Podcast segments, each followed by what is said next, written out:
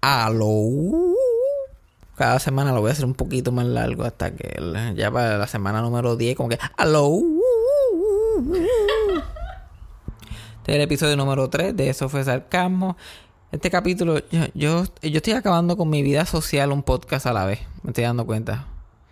Ya hablo mierda en este fucking capítulo que estoy como que, Dios mío, señor. Pero pues, todo sea por el entretenimiento. Este, en este capítulo, eh, Freddy estaba en assignment porque él tiene un trabajo que tenía que hacer. So, you know, somebody has a job. No pudo estar, pero mi co-host esta semana fue Yajaira, que la pueden seguir en Instagram at Yajaira del Mal. Ella esta semana es el co-host, pero ella normalmente también es la editora, la que canta el theme song, la que escribió el theme song. Un día me quita el micrófono y hace el podcast ella. También sigan a Freddy en at Falón Sonido. Aunque no esté aquí, él está involucrado en la producción del podcast. Me pueden seguir a en Instagram, at PR. Me pueden seguir mi página de Facebook, Fabián Castillo. Ah, suscríbanse a mi canal de YouTube. El canal de YouTube es Eso fue Sarcasmo y ahí yo estoy subiendo los podcasts, pero también estoy subiendo videos de yo haciendo stand-up. So, suscríbanse ahí.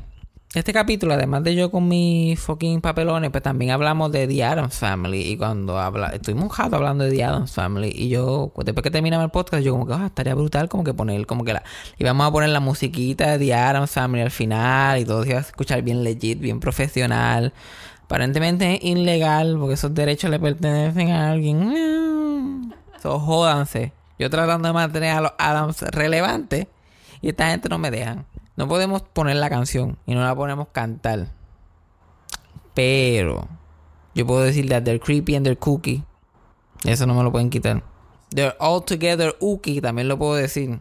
Their house is a museum when people come to see them. No estoy cantando ninguna canción, yo simplemente le estoy explicando de The Addams Family. There simply are scream The Addams Family. Esto es más largo que el actual podcast. Yo súbelo así como súbelo. pues, Este, este es el podcast. Olvídate del del podcast regular. La cosa con Jackie Coogan. Eso fue sarcasmo. Fue lo único que había. Eso fue sarcasmo. Lo escucho todos los días. Eso fue sarcasmo. En el trabajo tú tranquilo. Eso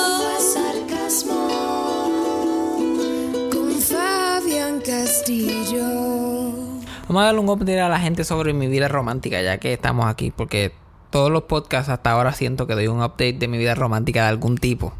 Este, quiero decir que el sexo overrated. A mí no me importa, los, especialmente los hombres pueden hablar toda la mierda que quieran. Todo lo que tenga que ver con sexo es ego. Es solamente ego. Porque nadie puede tener tantas ganas de chichar todo el tiempo. Pues yo, por lo menos yo no tengo. Yo chicho una vez y estoy bueno por tres meses. Estoy cómodo. Cómodo. Yo hasta me aburro. Como que teniendo sexo yo me aburro con la gente. Porque la gente fucking aburrida está achichando, honestamente. y los hombres tienen la costumbre de, de- estar pensando en el sexo todo el tiempo. Y yo está bien. Como que yo siento que yo soy una persona bastante sexual y qué sé yo, pero cansa hasta cierto punto. ¿Por qué cada fucking fondillo que nos pasa por el lado hay que comentar sobre él? Si te lo quieres ligar, mira, lígatelo, mira, lo que sé yo. Pero ¿cuándo, ¿cuál es el anuncio? Tiene que estar tocando a uno y mira, mira, mira, mira, ah, eh, eh". Yo como que, esa muchacha va caminando de punto A a punto B. Yo no sé quién es, yo nunca la voy a volver a ver porque tengo que memorizarme el fondillo de ella. Eso nunca va a llegar a mí. Porque yo tengo que estar como que, oh my god. No, y lo daña para todo el mundo. Porque ella se da cuenta, porque nosotros como mujeres nos damos cuenta cuando los tipos están haciendo acciones Ajá, así. y la mujer puede estar self-conscious y la mujer, a lo mejor la mujer acaba de dar una caga asquerosa. y está súper self-conscious. Que tiene el fondillo todo sucio y ya está, de momento todo el mundo la está mirando y ella like, oh my god. pero esos otros 20 pesos, pero los hombres, como que si ese fondillo nunca va a llegar a ti, ¿cuál es? ¿Por, por qué, por qué estás ilusionándote tanto? Ujú. Es lo que mi tío dice algo que a mí siempre me da gracia, que es que todos los fondillos huelen iguales. Todos los fondillos apestan igual, lo que cambia es la intensidad. ¿Y cuál es el show que la gente tiene? Yo, Si, si no hay posibilidad de que yo te voy a ver en nua, como que a mí no me importa realmente.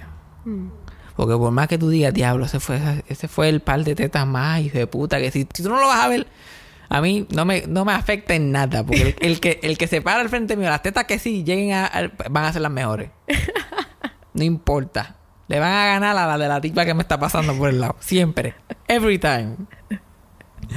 Y con todo, yo siento que a mí me gusta más la- ver las mujeres en nua que chichar con ellas. La mejor parte para mí es cuando la mujer se quita la jopa. Cuando yo logro que una mujer se quite la jopa al frente mío, ya yo gané. Ya yo como, ya yo estoy como que, ok, te puedes ir. Pero no puedes decir eso. No, yo creo que lo voy a encontrar raro. Sí, lo va a encontrar medio extraño. A veces yo estoy como que a veces un- yo, especialmente que para yo no soy alguien de primera vista, las mujeres están como mmm, yo tengo que tratar. Tengo que tratar por un tiempo siempre, no específico. Puede variar de entre tres meses a tres años. Pero yo fajado. So, también a la vez que ella se quita la ropa al frente mío, es como que, ay, puñeta, porque yo llevo tres años tras esta ahora tengo que metérselo. Ay, Dios mío, ¿por qué? Yo que estoy tan fuera de forma. O sea, lo difícil que mi... Yo no muevo mi cadera para nada. Para nada. Que momento estoy en relaciones sexuales y me- hay huesos que yo no sabía que yo tenía, que empiezan crack, crack. Ay, Dios mío, ¿qué carajo está pasando? No puede ser. Ay, es un bad trip, en verdad. Es un bad trip. Y lo- oh, yo pienso que hay muchos hombres como yo en el mundo. Lo que pasa es que no se atreven a decirlo. Porque todo es el ego. Es como que, ah, diablo, yo me metí a fulana. A mí, carajo, me importa. Y yo, yo lo que trato es, yo trato de distraer a las mujeres de cualquier forma que yo pueda cuando estamos en la intimidad. Para no tener que hacer nada. Si yo pudiera, si yo pudiera, si yo puedo hacer, si yo puedo llegar que la noche pase completa y yo no se lo he metido, yo gané. Yo gané.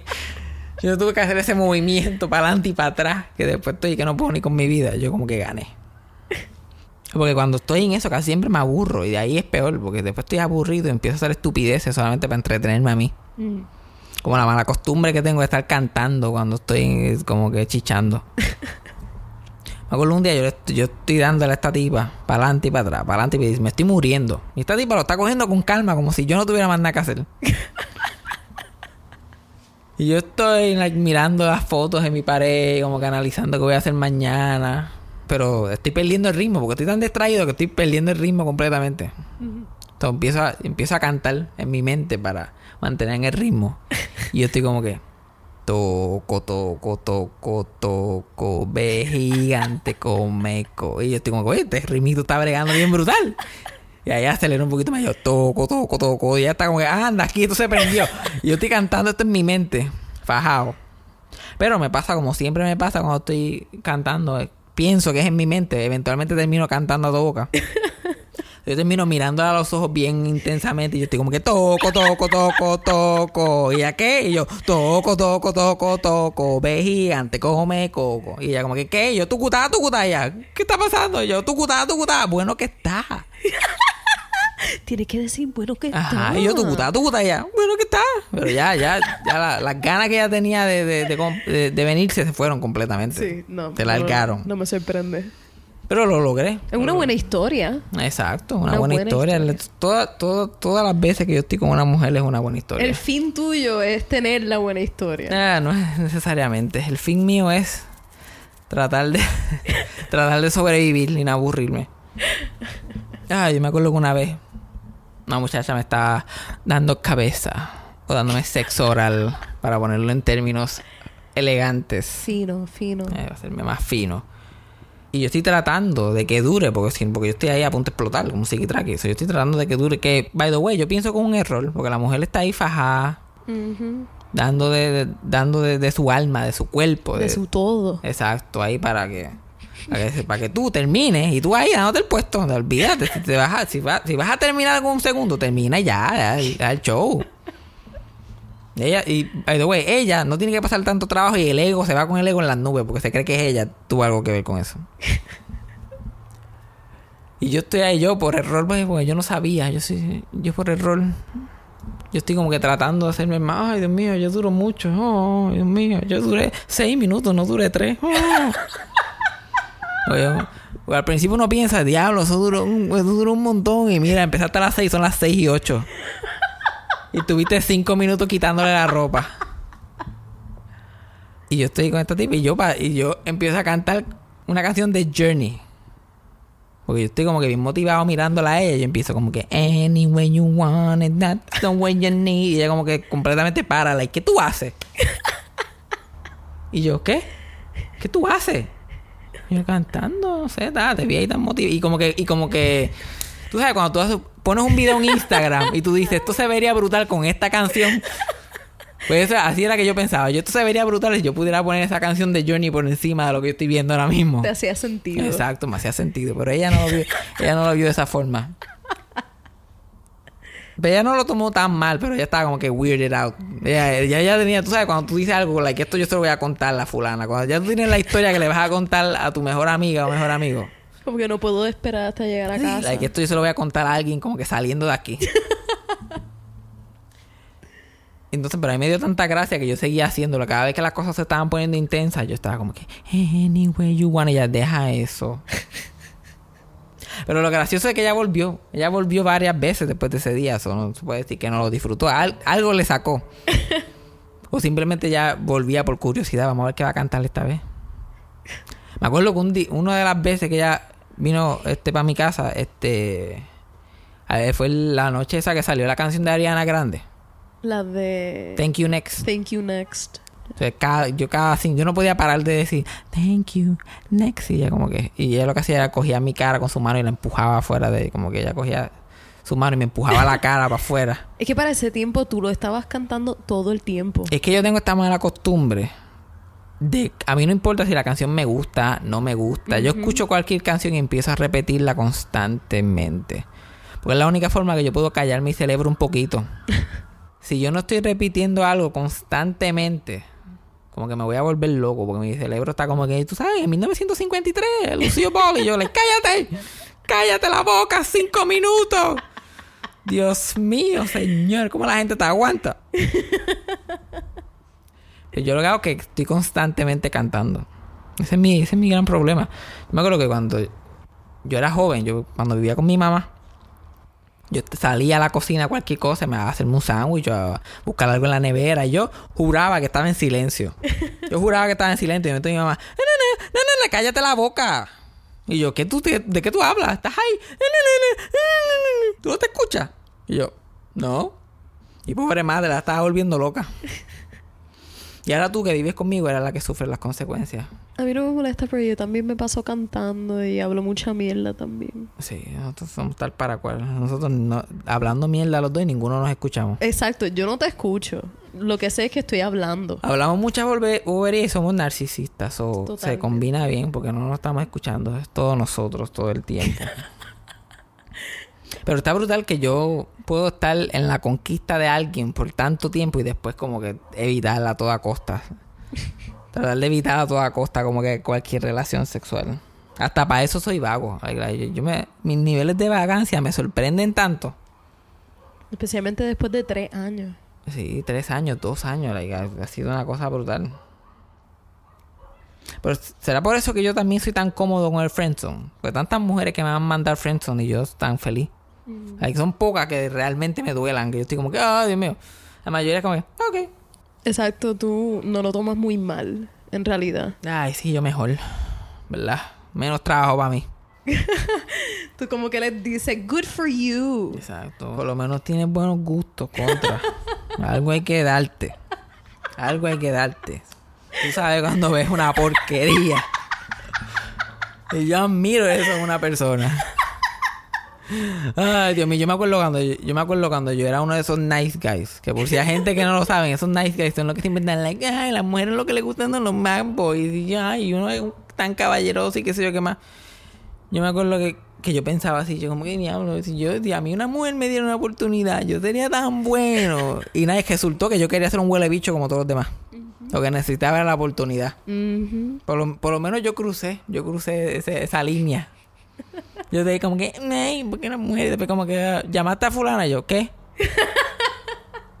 Embuste, yo no soy tan huele bicho, yo soy bastante claro con la gente. No, tú te acuerdas de nombres mejor que yo. Bueno, eso es lo mínimo que puedo hacer. Acordarme de nombre, eso estaría cabrón. Yo, ¿Cómo se llamaba? Ah, No, Siempre que tú me mencionas a alguien, yo nunca estoy totalmente segura de quién me estás hablando. tengo que ser más específico. Normal. Eso es normal. By the way, quiero añadir un dato curioso. Por alguna razón yo diría que el 65% de las mujeres que yo estoy involucrado de alguna forma Son mujeres de Guayama. Guayama. Yo, yo no puedo yo no puedo buscar a Guayama en un mapa. Yo no sé dónde queda Guayama. Yo no estoy seguro si es un pueblo o un barrio, de verdad, yo no sé. Pero yo he salido como por tres, como con tres muchachas de Guayama y las tres estaban mal emocionalmente. Bueno, obviamente estaban saliendo conmigo, imagínate. So, yo no entiendo que hay en el agua. Yo me acuerdo que yo salí con una muchacha por un par de meses y, y ella estaba mal. Igual que yo, estaba igual de mal que yo. Y nos dejamos. Y yo empecé a salir con otra muchacha. Y esa muchacha era de Guayama también. Y yo, ¿tú conoces a fulana? Y ella como que, ¿cómo es fulana? Pues así, así, sí. Yo, y, y resultó ser que las dos habían estado en un hospital mental juntos un tiempo. Ahí Oh fue donde se conocieron. Dios mío. Y después salí con una tercera. Guayama también. Pensé que te iba a decir. Yo estuve con una tercera. Ella no era de Guayama, pero la cuarta. No, la tercera había estado con la segunda de Guayama en un hospital mental también. Dios. Las tres eran de Guayama. Y la del medio de Guayama, que vaya de fue la que le dice toco, toco, toco, toco. Ella había estado en dos ocasiones en el mismo hospital mental y una vez era roommate de la primera y la otra vez era roommate de la tercera. So, somos one big happy family. Y ya yo he hablado aquí en el podcast de mi estadía en un hospital mental. So, so, es all related, es todo lo mismo. Pero pues, yo pienso que si más hombres pensaran como yo, como que los haría libres. Ellos serían mucho más felices. Si ellos no pensaran en las mujeres tanto y dejaran que las cosas fluyan. Ahí, porque yo puedo estar como que tratando de, de convencer a una mujer como que tres años, dos años, pero esa no es mi vida realmente. Yo hago otras cosas con mi vida. También, si tú le vas a tirar a una mujer por eh, social media, que no, que yo pienso que no deberías de hacer en general, pero si lo vas a hacer como lo hago yo, o que deberías de hacer, no le comentes en los posts. Ten un poquito de dignidad, métete al DM como, como alguien con, vergüenza. Tú eres que a mí me cogen escribiendo a alguien como que es bella fucking fotos de Instagram, por favor. Yo te lo escribo en los DM y después lo niego. Ese no soy yo. yo no- Ay, pero es que es- eso es lo que pasa. Cuando la gente le escribe mucho, especialmente los hombres, escriben mucho a las mujeres, termi- pasan cosas tan extrañas. Como que después terminan en el podcast de Cristina. es que la gente no sabe ni, ni cómo hablarle a la gente. Y yo pienso que todo eso es dos cosas. El ego y el asfixia que tienen por estar con alguien. Like, no- no- es overrated, no es tan bueno. Créeme, hombre que me escucha. Get a. Haz otra cosa con tu vida. Y después las cosas se te van a hacer mucho más fácil con el sexo opuesto. Pero pues, entonces este es mi TED Talk sobre mi vida romántica. Y by the way, si alguien te pone en el friendzone, que esa es la gran cosa que todo el mundo siempre se está peleando, que, se, que los dejan en el friendzone. Si tú no quieres ser la amistad de esa persona, tú no quieres ser amigo de esa persona, no lo seas y ya. ¿Sabes cuántas, yo, cuántos first dates yo he ido? Como que estoy con la mujer y después como que ya me encantó, pero yo pienso que deberíamos ser más amigos. Yo como que ya yo tengo amigos. Bye. Have a nice life. Es que así debe ser. Y yo creo que ellas lo aprecian también, que ella- porque nunca somos amigos. Cuando tú tiras a alguien al friendzone, ¿de verdad son amigos?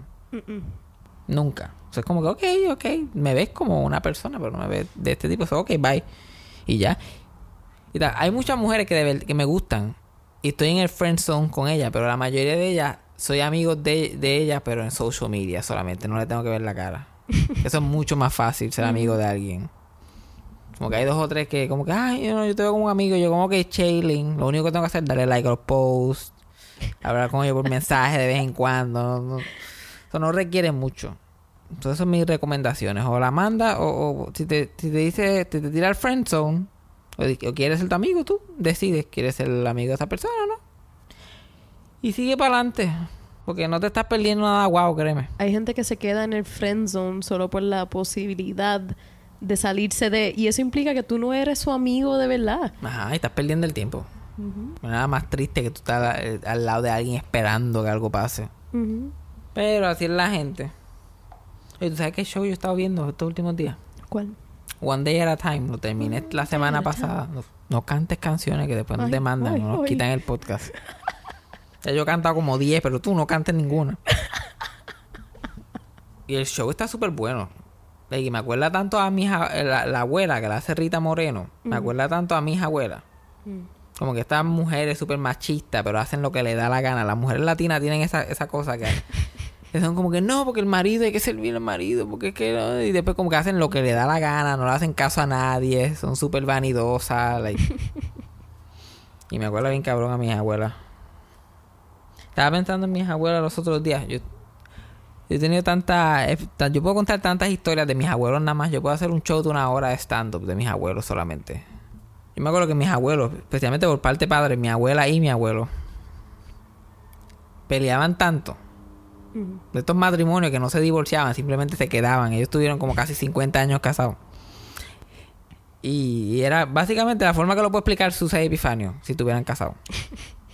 Y, y, pero nosotros siempre estábamos con ellos. Cuando yo era chiquito, yo y mis hermanos y mis primos siempre estábamos con ellos todo el tiempo y nos gustaba estar con ellos. Ellos nos llevaban al mall, ellos vivían en el mall básicamente. Y querían llevarnos al mall, querían comprarnos cosas, querían como que complacernos. Pero a la misma vez eran súper macetas. Eran las personas más fucking macetas que yo he conocido en esta vida. Ellos salían con cinco muchachos y gastaban como tres pesos.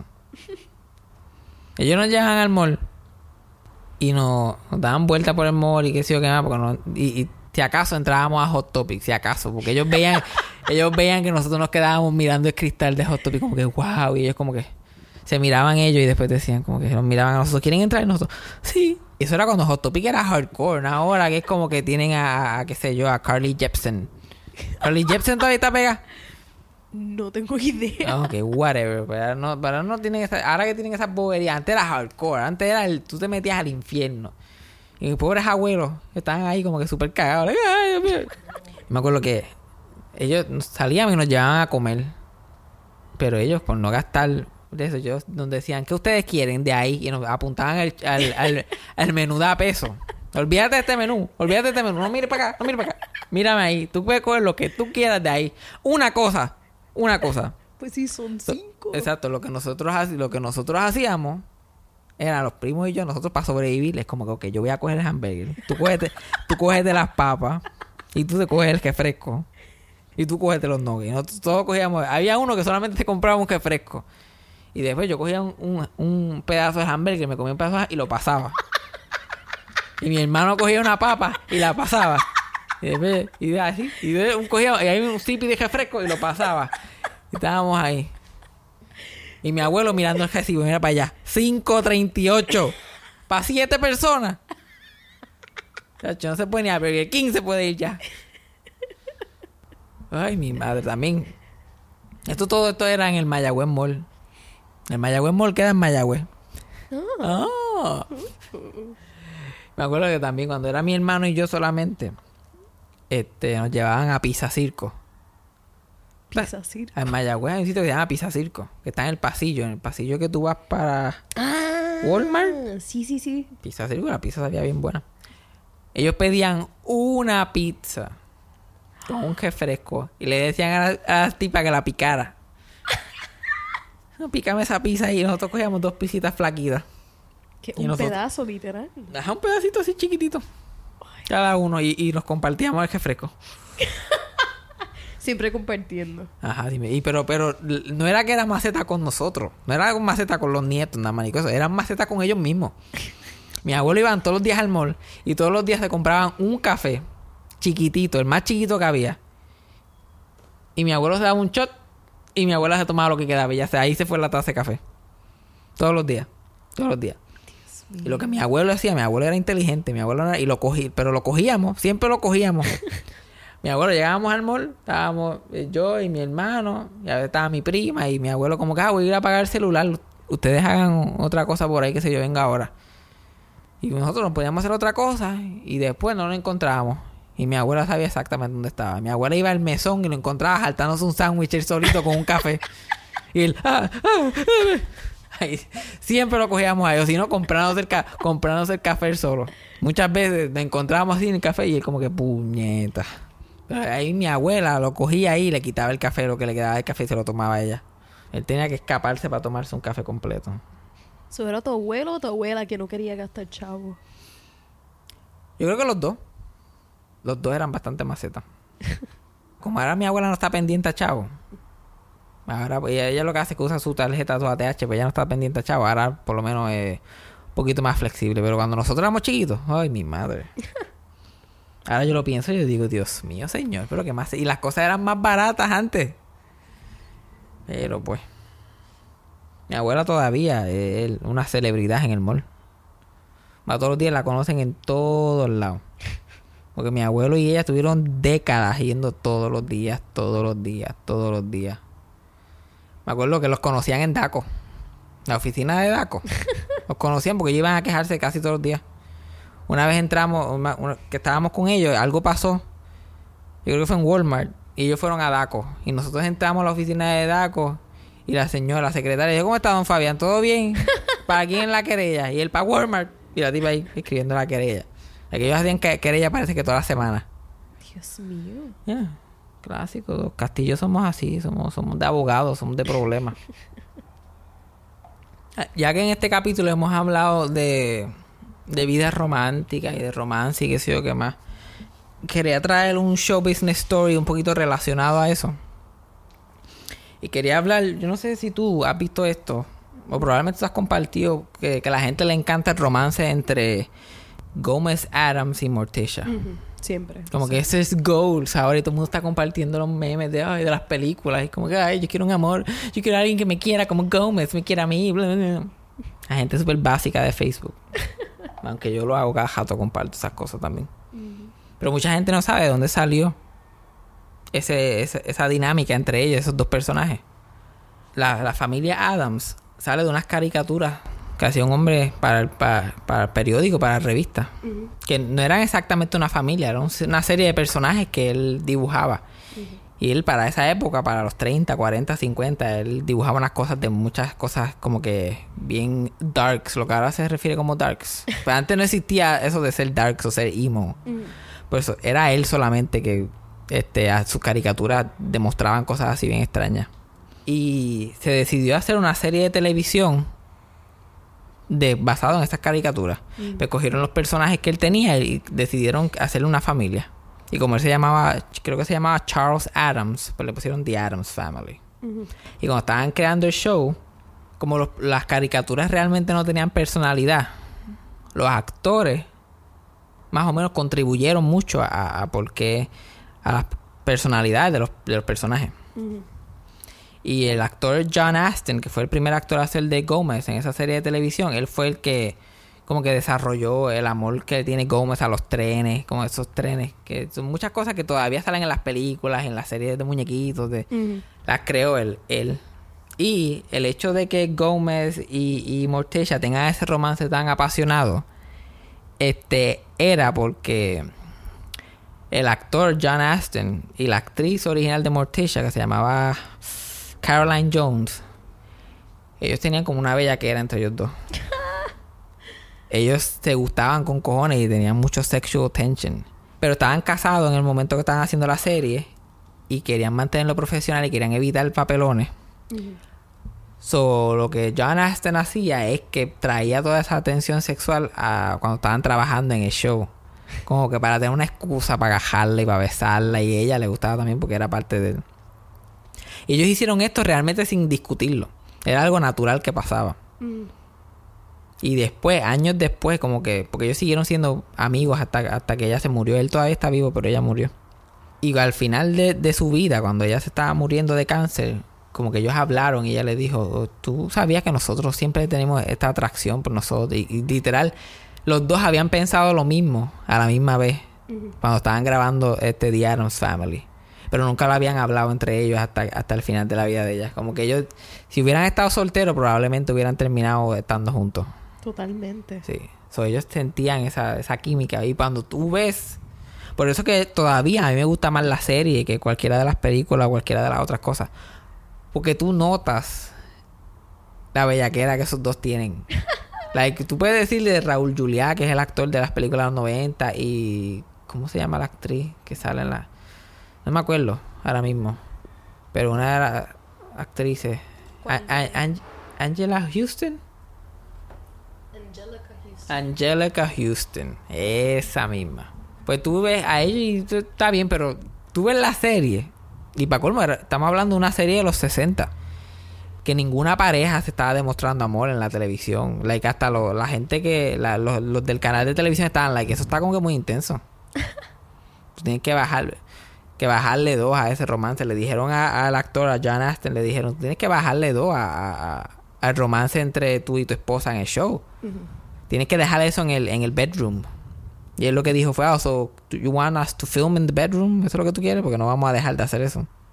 Pero si tú ves la serie, like, se nota a lejos como que el- la química que tienen esos dos como ningunos otros dos actores que han hecho ese papel desde ellos. Eso me hace pensar que es mucho más interesante el show ahora, pero yo no sabía ese detalle. Ajá, pues viste, ya tienes algo nuevo, están aprendiendo algo nuevo. Ahora yo estoy viendo mucho la serie porque está en, en Roku. Yo tengo un Roku, está en Roku TV. Si a ti te gustaron las películas, pienso que la serie original de los Adams te va a gustar mucho más. Nada en contra de la película, las películas son muy buenas. Raúl Juliá, Angelica Houston, Christopher Lloyd, buena gente todo. Buena gente. Buena gente, yo los conocí a todos.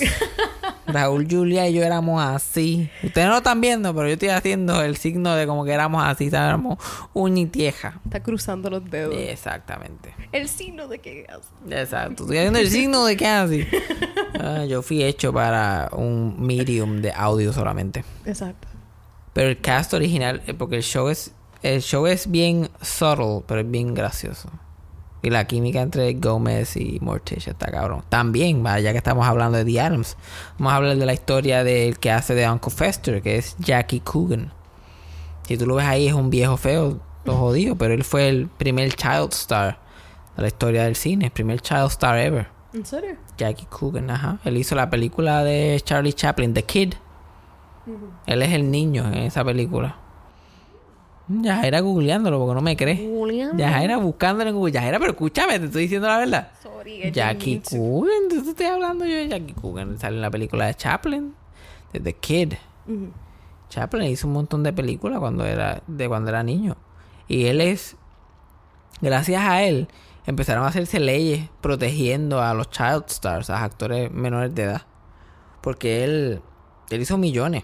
Porque él era, él era, el- él era el niño de todas las películas por un montón de años. Y después sus padres se separaron y él, y él este, se fue con su papá. Parece que había la mamá no era muy buena o había algo entre la mamá y él. Y después cuando él tenía 17 años, el papá murió en un accidente de tráfico. Y, to- y ellos no estaban divorciados legalmente, eso todo el dinero pasó a la mamá. Y la mamá lo que le hizo fue, le dio un par de pesos y se quedó con toda la fortuna de él. Y él tuvo que demandar a su mamá para tratar de recuperar su dinero.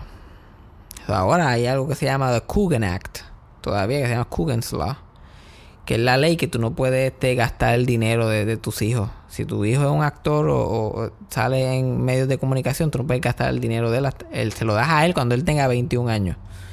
Solamente le sacas, pues creo que puedes este, sacarlo un poquito por los expen- expenses y cosas así. Puedes sacarlo un- si- 10%, como si fuera su manejador. 10% de su dinero y qué sé yo. Pero todo lo demás lo tienes que dejar ahí para él cuando, para cuando él tenga 21 años. No sabía eso. Imagínate si él terminó pelado, que terminó saliendo en, en The Addams Family. Él hasta se afeitó la cabeza para la audición y todo. Ya, para que tú veas. Estos son otros otro nuggets del saber para ustedes. otro nuggecito, un nuggecito aquí, un nuggecito allá. Al final del año voy a hacer un examen para la gente que escuche este podcast. Voy a hacer un examen. ¿Quién era Jackie Coogan? Y yo, ¿qué?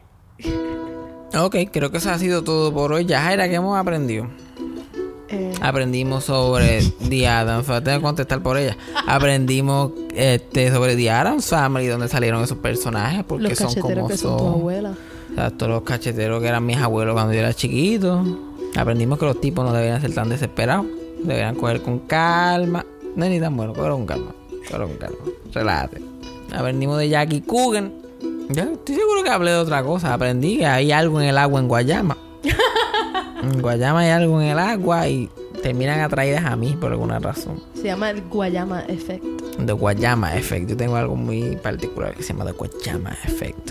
¿Y qué más aprendimos?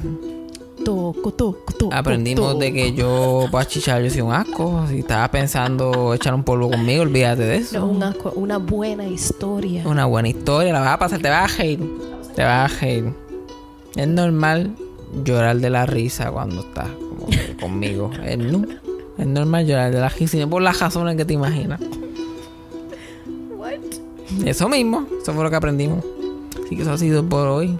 Esto fue sarcasmo. Bye. Bye. Apaga la grabadora. Eso fue sarcasmo. Con Fabián Castillo.